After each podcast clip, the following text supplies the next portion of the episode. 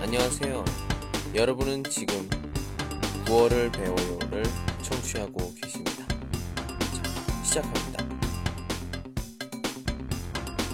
今天给大家讲的内容是今天讲的常用的流行语 alpago 是英文 alpago 的韩式英文发音。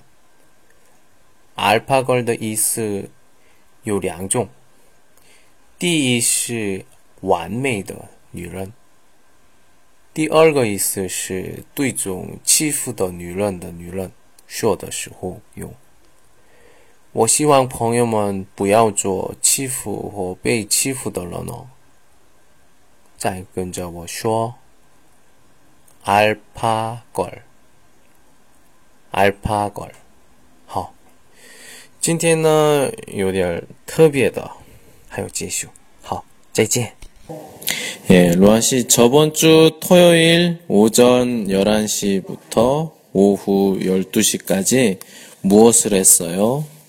어, 좀 11시부터 12시까지 좀 심을 먹었어요. 저번 주 토요일 오후 1시부터 오후 3시까지 무엇을 했어요?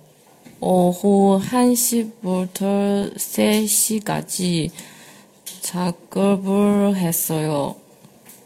저번 주 토요일 오후 4시부터 6시까지 무엇을 했어요? 오후 4시부터 6시까지 친구를 만났어요.